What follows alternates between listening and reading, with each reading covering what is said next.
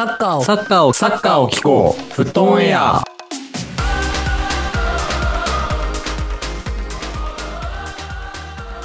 さあ始まりました。フットオンエア。あ、よいしょ。石井先輩リコーダーです。もう泣いちゃってるじゃん。泣いちゃってるよ。はい。カモンユアスパーズ。匠です変えてみて変えてみあ、て楽しがいや絶対に負けられない戦いがそこにはある。恭平です。やりきってますね。よろしくお願いします。よろしくお願いします。こちらのポッドキャストは毎日のサッカー観戦ライフがちょっとだけ楽しくなるような情報を発信してまいります。本日もよろしくお願いいたします。よろしくお願いします。そうですね。このエピソード第13回目の放送となります。そしてはい。なぜ、私がこんなにも冒頭の挨拶に泣きそうになっていたの。かこれは2回目。どこでテンション上げてんの？はい、えっとですね、実はこちら、えーみんなでオンラインで集まって録音をして収録をしているんですけどもなんとその録音を初回全部喋るだけ喋って忘れておりました。新しいよね。本当にあるんだね約45分喋り続けた我々ですけども一切音源残っておりませんということで今からもう一度やっていきたいというふうに思います。入はい入念なリハーサルを終えましたね。そうですね。はい。ということで、えー現在の時刻は6月の14日21時38分ということで、もう間もなく、えー22時からスコットランド対チェコのね、あのー面白そうな試合が始まるんですけども、我慢して収録していきたいというふうに思います。はい。はい、よろしくお願いいたします。ということでね、えっと、まあ、ユーロも始まりまして、うん。えーもうこの話を2回目するのですらちょっと はい、あのどうですか、はもう一回聞きますけど、ユーロは見ますか？もう一回もう一回一カスタマーの意見としてね。これだけはね。配信が止まりまくるのちょっとねストレスだよねねって話は、ん。そうですねね。オンデマンドですね。オンデマンドの視聴がね、止まりやすい感じしてますね。でももう一回言うけどやっぱイングランド対さクロアチアやっぱ視聴率絶対高かったからさ、はいはいでまあ裏でまあこれももう一回言うけど裏でテニスも はい。うん。とかでね、あの結構大きなテニスの大会でナダルとかも出てるらしいから、まあそれでね、結構この状態でこんだけちょっとね、やっぱ接続が不安定やと、決勝トーナメントとか決勝大丈夫かっていう感じがありますから、ねえ。うん、もうちょっとね、あの、頑張ってくれないと、まあ正直、まあ、 DAZN にね、引き、あとあの引き戻した方がいいのかなっていうのをちょっと2回目なので、そこまでね、もう。強く言えてないやつ。強く言えてない。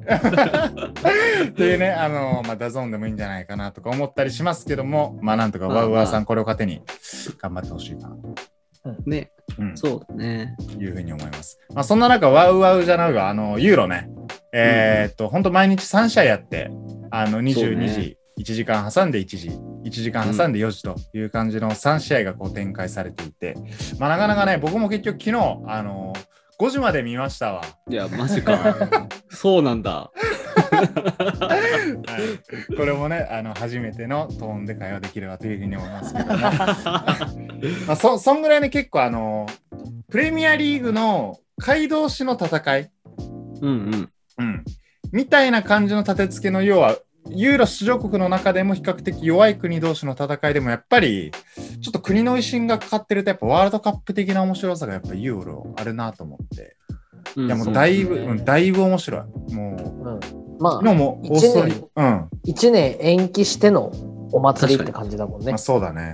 なおさらその、ね。この溜まってたもんも、観客の人も出てる感じはうん。あります。昨日のオーストリア対、えーはい。あオーストオーストリア対どこだったっけな？忘れた。オーストリア対、えーあ、オーストリア対北マケドニアか。うんはいはい。とかもめちゃくちゃ面白かったよ。もう北北マケドニアテンションで戦ってたからね、なんかもう。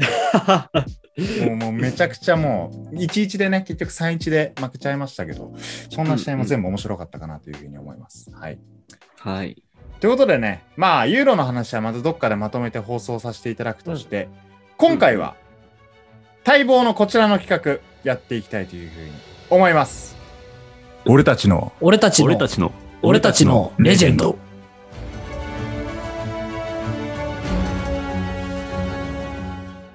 ということで俺たちのレジェンド第2弾。フィリポ・インザーギ編。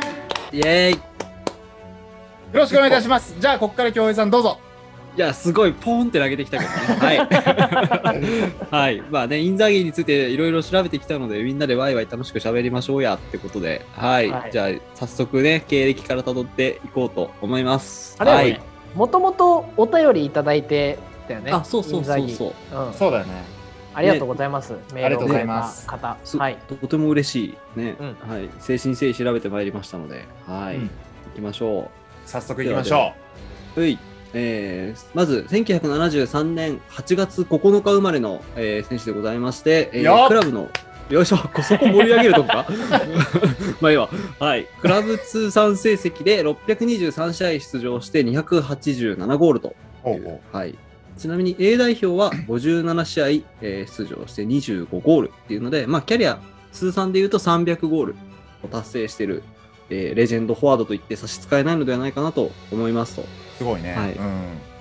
そうそうそう。で、これはまあ、えっと、インザーギーの弟もサッカー選手でございまして、えー名前はね、あの、多分、セリエ見てる人だと結構知ってると思うんですけど、シモーネ・インザーギさんでございますね。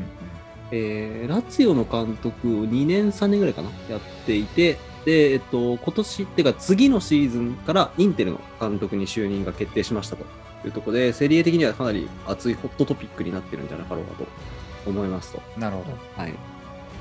はい。まあね、そんな弟を持つフィリッポ・インザーギですが、えー獲得タイトルがすごいっていうところで、えーまず CL を2回取ってますと。よ、えー、0203シーズンうんと、0607シーズうんンを取ってますと。うんで、えーリーグの優勝も、えー3回取っていて、えーまず97、98に、えーユベントスの時に1回と。うんうんで、えー0304と、えー1011のシーズンでミランで、えー取ってるというところで、3回のリーグ優勝ということでね。はい。スクレット。スクレット。ねすごいね うんそうなんですよ。で、まあ、他のタイトルで言うと、クラブだと、えーコパイタリア、イタリアのクラブ会を1回と、えークラブワールドカップ、これ、日本の人はすごい馴染みありますが、2007年に取っていますという形で、うん。えーあとは、えー代表でも、えー2006年にワールドカップを1回取ってますというところで、きちんとワールドカップ優勝もタイトル取ってるっていうので、だいぶね、もうタイトルで言うと、ほぼ総なめぐらいの感じなのかなと思っていますし、個人タイトルも96、97シーズンにセリエ A の得点王と最優秀若手選手を当時ダブル受賞しておりますと。いうところで、まあ本当経歴はもうバチクソレジェンドですね。はい、エリートでございますと。うんいう選手ですと。はい。まあ、ここまではね、あの、なんていうか数字とか取ったタイトルの話なんで、じゃあ実際どういう選手だったのよって話なんですけど、まあ、この辺ね、多分2人もよく存じていると、ん？ご存知だと思いますけどね、はい、えーいわゆる典型的なワンタッチゴーラーでございますと。ううん。んうん。もうね、あの、オフサイドラインで相手と常にこうね、あの、こう、こう、競り合い、駆け引き試合って、正直試合中ね、89分インザーギいないのと一緒なんですけど、残りの1分で決定的なゴールを決めるという選手ですと。なるほど。もうザ・ストライカーですねそうね、うん。なんかい今はなかなかいないタイプだよねっていうところがあって、本当にね、ゴール前での嗅覚がやっぱちょっと別格で、ボールがこぼれてくるところの予測能力とかもすごい高い選手だったんだなっていうのはありますね。なるほど。はい。はい、まあでも実際ね、そんなに、えー足も速くない ですし、フィジカルも強いわけではないですし、うん。もうちょっと言うと足元のテクニックもあるわけではない選手だったっていうのはねこれ正直、あの、現実としてあってですね、うんうんうん。今いたら活躍できるんだろうかみたいなところはちょっとね、こう、二人の意見を聞いてみたい気持ち なるほどね。なるほどね、まあどうなんだろうね。はい。ね。まあ今の時代でいくと、まあ、そこまで活躍はできないんじゃないかなっていうのはまあ正直な予想。うんあやっぱり今のストライカーは何かしら足が速いなのか、フィジカルが強いなのか、えーテクニックがあるのか。うんうんで、もしくは足が速い選手かつ、えー裏抜けの、えーそこのせめぎ合いの強さっていうのが秀でてるのかっていうところは、その何かしらこう目立ってるものがあるイメージやから、そうだよね。ポジショニングだけでストライカー務まるかって言われると、まあ、今の時代ちょっと厳しいんじゃないかなと思うんねえう。そうなんですよ。本当になんかね、当時だからこそ活躍できたみたいな選手感はね、正直ちょっとこう、ありつつっていうね、感じなのかそうだよねなと思いますがね。89分消えているだけどさ、今のユナイテッドのラッシュフォードとかもそうだけど、爆裂に足速いからね、彼。そうだね。そうだよね。うんだから本当に足うんカウンターで一発で主役になるような選手やから、うん。うん。そうそれだとちょっと違うのかな。うん、そうだね。今風ではないかもしれない。うん。ラッシュフォード足も速いし、テクニックもあるしね。うん。まあどうなんやろ。まあ、俺的にはこの条件だけ聞くと、やっぱちょっとトレセゲこうちょっと。おいおい、予習済みのやつ言うな。ちょっとね、あの頑張って1回目のテンションで今やろうとしております。はい。はい。まあまあなんか、うんトレトレセゲも結構、あーこううん真面目な話ね、あのなんでこの決めるのかよくわからなかった選手だったし、ね結構彼自身もなんか、あのボールが、あのはいはいはい。僕がボールの方に行ってるんじゃなくて、ボールが僕の方に来るんだみたいな、あのまあ謎な、あの迷ってる方の名言をされていましたけどね。はいはいはいはい。うんはい。いい顔でおっしゃいましたね。はいはいはいちなみにあ青足の話はいいですか？あの、一応今仕事をしとくか。そう。はい。えー、青足、うんよ読んでます？二人は。あ、俺読んでない。そうだよね。で読んでないんだよね。ね。そうですよね。そう。青足って、えーっと、なんだ、えっと、主人公の選手、もともと、えーサイドバック、あ、ごめんなさい、今、サイドバックにポジションを転向してるんですけど、えーっと、なんかもともとフォワードの選手だったんですよね。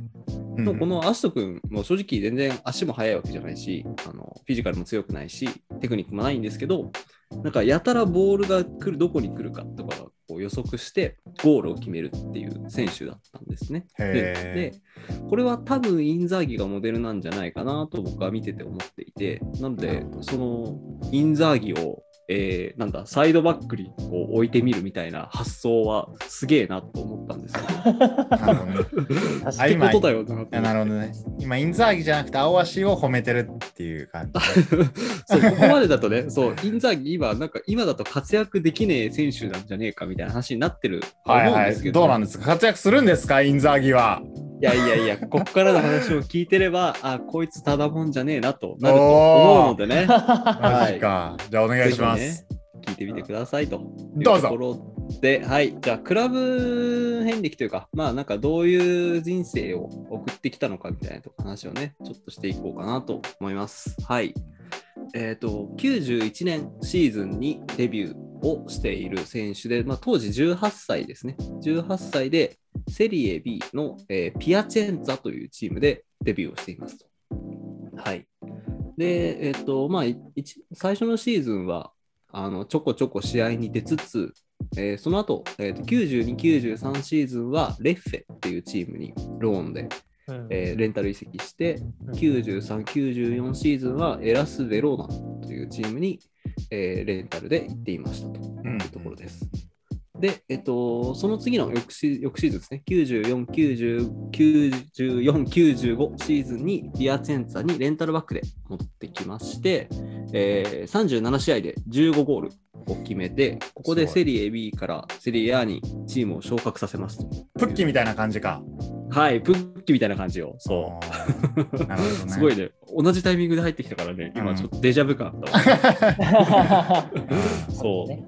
そうなん頑張れです。。ワールドあのユーロも頑張れ、プッキー。そうだね。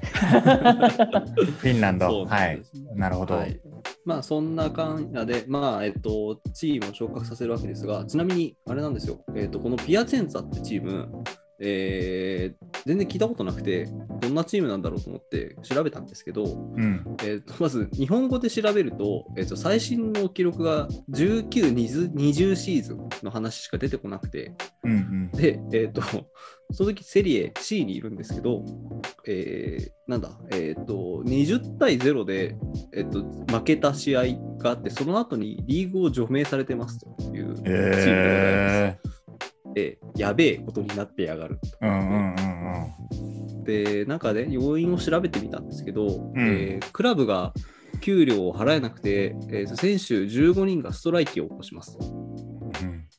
うん、で、えっと、3試合ぐらいあの不先輩みたいな結果になっちゃってて、えっと、もう全然あかんみたいになってて、でもこれ以上不先輩になると、マジで除名されるやばいってなって、えっと、その20対0で負けた試合に選手を7人だけ送り込んで試合をするわけですね。おーカオスですね。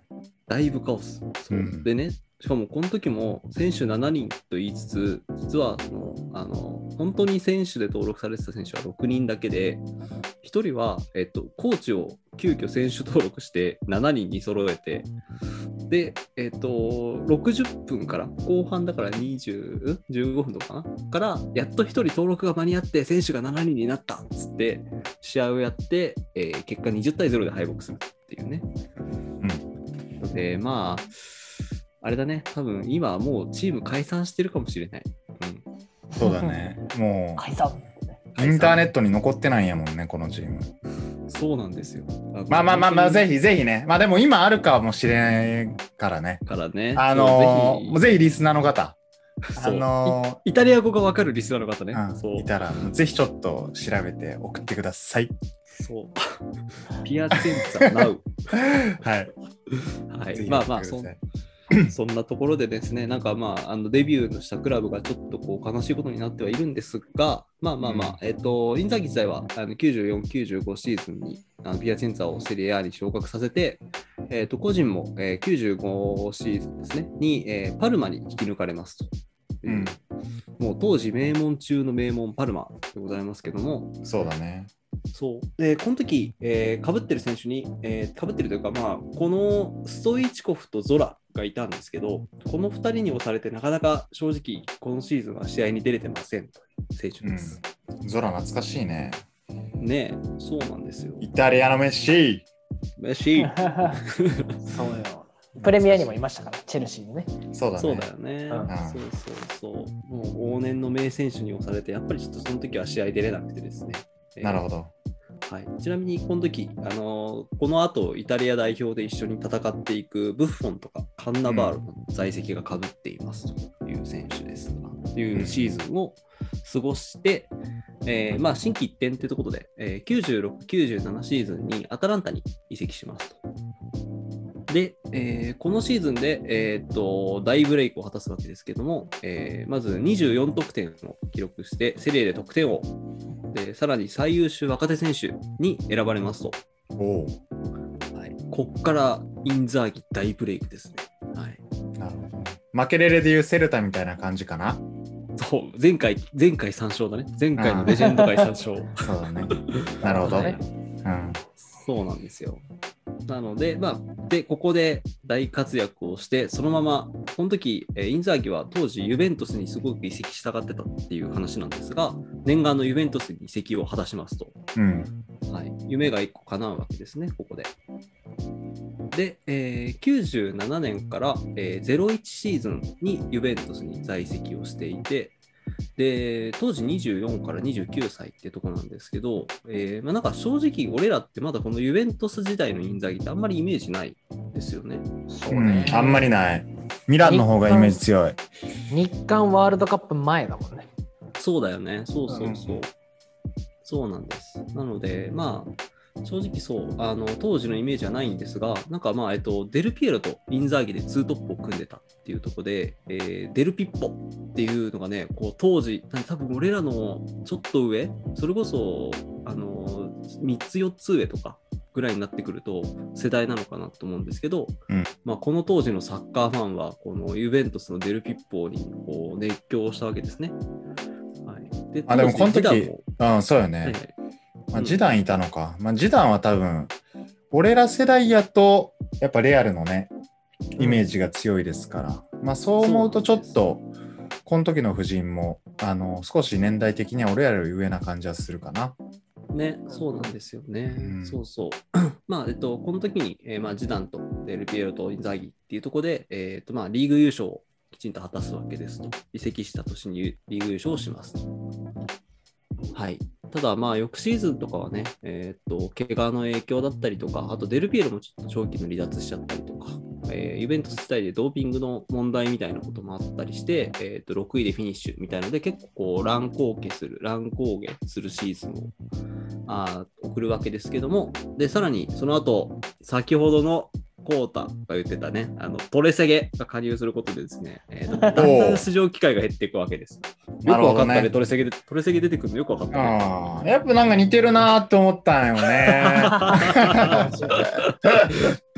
うん茶茶茶番タイム入ってああはいまあこれさっきねやりましたけど、まあまあでも事実ね、あのーそうそう。本当にかぶってたよね。そうなんですよ。うん。で、そう、だんだん出れなくなっちゃって、えーついに、えー僕らが一番多分目にしていると思うんですけど、えーと2001年に AC ミランに移籍しますとうん。いう形です。えー2001年から2012年なので、0112まで、えーと AC ミランに長く在籍した選手なので、多分、まあ、僕らからするとミランのレジェンドっていう感じはね、やっぱりあるのかなと思います、そうだね。うん。はい。で、えーまあ、あとミランでの活躍で言うと、まあえっと、結構見てる部分もあると思うんですけど、えっと、まず0203シーズンはチーム内得点王で17得点。で、うんかつ、チャンピオンズリーグを制覇っていうので、非常にいいシーズンを送っております。うんうんはい。で、ただ、ここでこうね、あのー波に乗るのかと思いきや、またその後の2シーズンを怪我で割と棒に振ってしまうというか、なかなか出場できずっていう苦しい思いをして、それこそ当時はあの引退説みたいなのを言われてたりとかしてたらしいですね。うん。うん。毛が多いね、なんか。そうなんですよ。うんやっぱね、インザギどうしてもそのね、あの体がガチガチに強いわけじゃないし、うんって。いうので、こうやっぱこうトップチームの選手と競り合った時に怪我もしやすいのかなっていうのはね、ありますありますね。なるほど。はい。で、そうなんです。このままダメなのかなと思いきや、えー、0506シーズンに復活を果たしますというところで、えーシーズンの初めはね、この時、えージラルディーノが先発でフォワードとして出てたんですが、ジラルディーノ懐かしくない？懐かしいジ。ラルディーノね。うんね、そうそうそう。ここでジラルディーノが出てて、あれだったんですけど、だんだんこう、インザギは調子を上げていって、えっと、スタメンを奪い返していきますと。で、えっと、インサギ結構カップ戦強い、えっと、かつしかもあの欧州カップ戦に強いっていうのが結構あってですね、えーこのシーズン、えー CL バイエルン相手に2ゴール叩き込み、えーその後のリオン相手にも2ゴール叩き込みと、えーとーこれはミラン行くんじゃねえかとなってたわけですが、うん。が、えーその後準決勝、バルサ戦、えーファーストレグの前にインフルエンザになって、えー試合を欠場いたします。何 してんねん。体、体弱めえと思って。フィジカル弱いね。そう予防接種したんか、ちゃんと。そう、予防接種なあしてくれやっていうね。そうなんですよ。で、欠場して、まあ、セカンドレグは試合出れたんですけど、まあ、多分復調をしきらず、ゴールを挙げられず、チームも敗戦するっていうところでね、これちょっとね、もったいなかったですね。なるほど。0506か。はい。はいああ、そうね。バルセ優勝した時やな。そうでございます。うんそうなん。ロナウドでアシス・モレイラがいた時のやつ。絶ロナウ頂期やね。ジーニョね。ロナウジーニョね。うんなるほど。ほ本名ありがとう。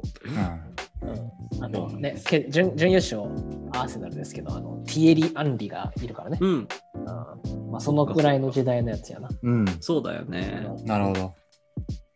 それこそね、俺らとか、あの、めちゃめちゃキャッキャ言いながらサッカー見てた頃ですよね。そうだね。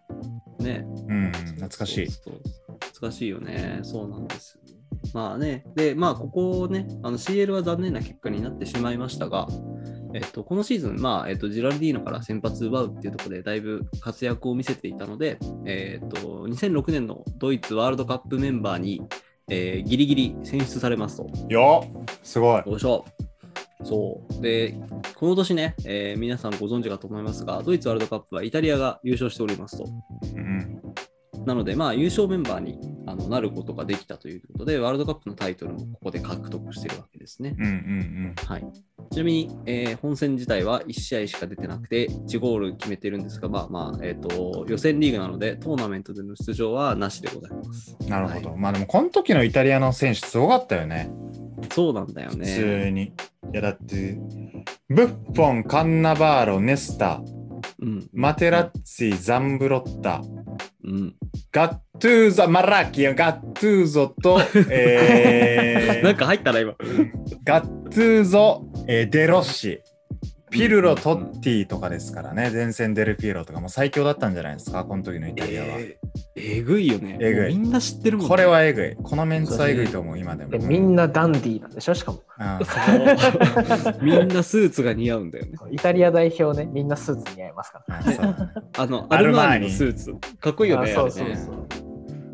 そうなんですよ。まあ、あの、本当に、あの、示談が頭突きしなければどうなっていくとか分かりませんが、まあまあまあ、えっ、と、きちんとワールドカップも取ってるというところで、まあ、えっ、と、ここでワールドカップのタイトルも取り、そして、えーその翌年のシーズンが、えー多分、インザーギのキャリアの中でこう一番多分、あの Google トレンドだったら多分一番あの話題量が上に もうの年になるわけです。えーこれが、えっとなんでこうなったかっていうと、えっと CL この年ミラン優勝してるんですけど、えー CL の決勝でリバプールと激突して、えー2対1でミランが優勝します。で、うんその2得点両方ともがインザーギの得点でございますと。すごいね。すごい。もうね、多分あれ、なんだ、人生の最高到達点。多分うん、そうだね。そうなんですよ、ちえーちなみに、マン・オブ・ザ・マッチも取っております。うん、はい。素晴らしい。素晴らしい。でね、このね、ゴールがね、すっげえあれなの。あのインザーギっぽくて。うん、1点目がね、もうね、あの、それ本当にお前のゴールでええんかってゴールなんですけど、えーペナルティーエリア近くで、えっと獲得したフリーキックをピルロが蹴ったボールをですね、えー体に当ててゴールするっていうね、味方の蹴ったフリーキックに突撃して軌道を変えてゴールするっていう。まあらしいねデコ、デコミドルやな。そうそう、デコミドルですよ。デコミドルとしかも当てられる方だからね。なるほど。はい。まあ、そういう1点目と、はい、えー2点目は、えっ、と、まあ、これはすごくインザギらしいんですけど、まあ、カカのスルーパスに、えーディフェンスラインを抜け出して、キーパーと1対1を流し込むうんインザギらしいゴールで、えーまあ、このミランと、えーリバプールのえー CL 決勝を取るわけですけども、なるほど。はい。まあね、インザーギこの時、あ、この時か。ら多分今もずっと言ってるんですけど、えーキャリアベストゴールはこの2ゴールだと言い続けているらしく。まあ本当にいいんかなっていう気持ちもありつつ、まあ、インザギらしいっちゃインザギらしいよねっていう感じかな。そうね、まあやっぱうん。思い出深いゴールではあるんだろうなと思いつつ、なんかうん。多分もうちょっと綺麗なゴールとか、あの気持ちいいゴール決めてるんじゃなかろうかと思うんですけど、やっぱまあ、この時のね、あの、なんていうか、あの、人生の中で一番こうキャリアハイだった時が、きっと、あれなんでしょうね、忘れられないというか、なるほど、ね。いい思い出になってるんでしょうね。なるほど。はい。で、まあそうそう。あのね、このね、あのー当時のね、スタメンも懐かしいからね、画像を貼っといたからね、ぜひ見てほしくて。はいはい。そうね。もう懐かしいね、な。カカとかね。ねドルフとか。え、ねえ、そうなんですよ。はいはい。皆皆さん大好きな選手ばっかりでしょっていう。そうだね。リバプール側も懐かしいよね。ねそうそうそうせそやなベニテス監督だ。う。ね監督ベニテスなのね。ねそうそうそうメガネの。あとね、あのー、匠大好きなクラウチもいますよ、クラウそう、チ。ピーター・クラウチね。ピーター・クラウチね。ピーター・クラウチ、今、サッカーのポッドキャストやってますから。あ、そうなのロイボル、ロイボルじゃ。んちょっと検索してみて。まさかの同業者やん。やっ同業者。コラボ、コラボできないかそうな。コラボ。ますから。まあ今、あの、クラウチ自体解説者ですからね。いはいそううん。は。ないなるほどね。懐かしいるほど、なな。るほど。懐かしいね、メンツもね。うん。それでさ、優勝して日本に来たってやつだもんな。そうそうそうあの、CL 優勝して、あれですね、うんクラブワールドカクラブッワールドカップ。そう、浦和レッズとのね、一戦も懐かしいですね。おうプ。匠見たんでしょ？そう、日産スタジアムでね、あの、トゥーリオとかがいた時代ですよ。はいはい。はい。田中マルクス。ス、田中マルクス・トゥーリオとかの時代ですから。え、坪井とかいた？そう、坪井、そう。スリーバック、スリーバック、スリーバック、坪井トゥーリオ、ネネの時代ね。はいはいはい。バッチ懐かしいな。懐かしいな。キーパー、続き。懐かしい。うわそうそう、その時代ね。なるほどね。いや圧倒的な差だったよ。うんやっぱそうなんだ。うん。そう。世界のサッカーってこんなんだったんだって初めて知ったもん、そこで。やっぱ世界の壁をね、そこでね。若き日のね、そう、長谷部とかがね。そそっかそっかでそうそうそうそう。その時代ですよ。それで長谷部は海外に行くんですよ。懐かしいね。これが世界かって言ってね。今ではもうブンデス最年長ですかそうだね ブンデスの長老とかしたから。さすがですよ。すごいよな。なるほどね。はいまあ、そんな感じで、こう、まあ、キャリアのベストをここで取りつつ、まあ、ベテランの域に達した後もですね、2009年にキャリア300ゴール。で、2012年に引退という形で、お疲れ様でした。えースパイスパイクを脱いでおります。お疲れ様でした。うん。はい。でね、これね、あのーぜひ2人に見てほしいのがあって、えっと、11、12シーズン、まあ、なので、要は最後の試合ですね、の最終節に、えーっと、まあ、インザーギゴールを決めてるんですが、ここのゴールがすごい、あの、なんだ、エモいゴールなので見てほしくて、うん。で、この時、えーとネスタとセードルフの引退が決まっていて、まあ、最終、本当ラストマッチとして出てたわけですね。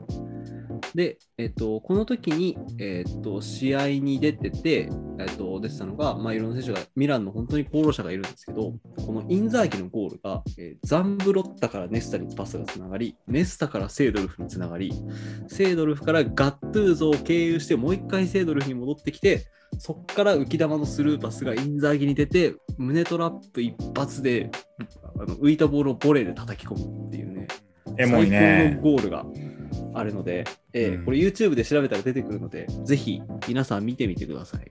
調べよなるほどね。う。バチババチにエモいです。へーアグエロ、アグエロのラストゴールよりエモい？いやー、それはちょっとあれだわ。あのー コンパニー、コンパニーのラストゴールみたいなエモいな。そう、アグエロに関しては、ね、ちょっと直近だから、こう、まだ感情が残ってる。ちょっと見てみますわ、この YouTube も。はい、貼っといたので見てみてください。はい。はい。ね、あとはまあ、あのーちょこちょこ、あとはインザーギについていろんな人がいろんなことを語ってるので、その辺をピックアップして終わりにしようかなと思うんですけど、えーはい。はい、えー、万有のね、あのー大元帥、ファーガソンがね、そうあのボスね。ボスが、ビッグボスが、あのインザーギについて語ったときに、彼はオフサイドラインで生まれた男だと言っていますね。はい。うん。なるほどね。今の時代じゃもう生き残れないよ。生き残るの VAR VAR 引っかかれまくりですよ。いつも、いつも手で、手出てるってなるよ、いつも。そう T シャツライン、T シャツラインって出てる出てるっつって。そうだね。なるほどね。そうなんですよ。まあね。でねまあ、それぐらいこやっぱ裏への抜け出しと、うそうそうそう。うんそれだけの選手だったっていう、まあ、ポジティブでもある比喩表現ですね。ね、もう究極の一点突破型みたいなね、そう感じなんですけど、はいで、もうね、あと2つ、あのね、これはもう、あの完全に若干のディスが入ってると思うんですけど、クライフ、ね、彼はサッカーを全くしていない、ただ常に的を得た場所にいるだけだって、おお サッカーしてないって言ってるからね。ー。なるほどね。まあ、そこのサッカーしてないって言われてる人が、まあ、監督もしてましたから、まあ、そうそう。まあミランクビになったけどね。そうそう、そこはね、頑張ってほしい。はい。まあまあまあ、サッカーしてないっていうことだったんよね、やっぱり。そうね。ちょっとね、悲しいよね。あそうあと、あのね、かのドイツのね、あの爆撃王こと、ゲルト・ミラーさんがね、彼がしていることの全てはゴールを決めることだって。これ、要はあれあれだからね、ゴール決めること以外はしてないって言ってるから、ね。深読みするとそうそうそう。そう。まあまあいい、まああ。まあ、褒め言葉やね、でもね。そうそうそう言って。しまえばね。うん。まあそんな感じでですね。あとはまあ、あの、まあ、カーンが一番あいつがイラつくみたいな話をしてたりとか、はい、モーリーニョがあのミランのフォワードで一番難しかったのはインザーギだみたいな話をしてたりとかっていうのでね、あのまあ、基本的にはやっぱりあの本当にそのオフサイドラインを突破するみたいなことに関しては、あの他の追随を許さないあのレジェンドフォワードだったんだなっていうのをね、感じますね。はい。なるほど。まあ今でこそね、ストライカーの選手も守備が必要で、うんうん速さなのかテクニックなのかフィジカルが必要でっていう感じで、まあ、今の時代に当て込むとそこまでこうイメージが湧いてこないストライカーの人でしたけど、まあこのかの偉人たちがここまで言うってことはやっぱりねそれ相当のやっぱすごいストライカーやったんやなっていうのはやっぱ伝わってきますけどね。ねえ、うんそうなんですよ。本当になんか当時のレジェンドっていうのになんかふさわしい選手だなっていうところですかね。なるほど。はいやすごい選手でしたねインザーギ選手。い。インタビューすごいんですよ。だから、なるほどぜひぜひ、あの、なんだ、あの、ハイライトとかもね、見てるとね、お前なんでそこにおんねんみたいなゴールいっぱいあるからね、ぜひ見てほしうんちょっと見てみるわ後でい。。はい。ありがとう。お願いします。なるほどね。ねそうなんですよ。へえ。まあ結構ね、いやじゃあ俺、負けれれ会やった時さ、はいはい。いやもう、こんなにもう銀河系を支えてくれた影の英雄負けれるもう、もうマジで感謝みたいな、感じやったんやけど、まあ強兵的にインザーギ選手に対して、最後なんかこう、え感謝を伝えるとしたら何て言いますか？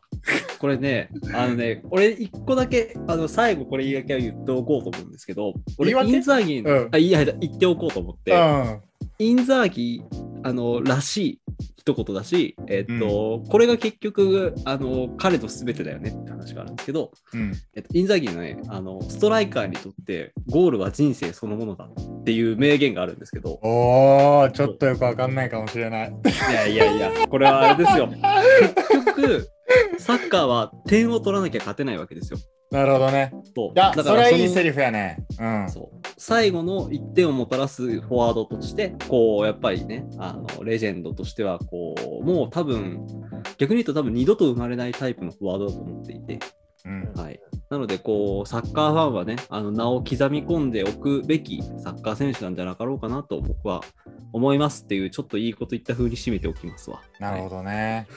いやー、インザーギ選手、よかったですね。この、はい。俺たちのレジェンドを通じて、改めてこの人についてちょっと深く、まあそこまでね、こう、映像とかもなく音声だけですから、あの、うんうんうんまあ伝えられることは限られてきます。その中でもやっぱ、あ、すごい選手だったんだなっていうのがちょっと改めて伝わってきたなというふうに思います。はい。はい。よかったです。よかったですね。うん。あということで、はい。監督やるんやな。次のシーズンまた。そうだね。セリエの B か。うん、やっぱ監督になると、やっぱり、えー組織にの戦術論、戦略論になってくると思いますから、またそういった部分もちょっと期待したいなというふうに思いますかね。うん。はい。はい。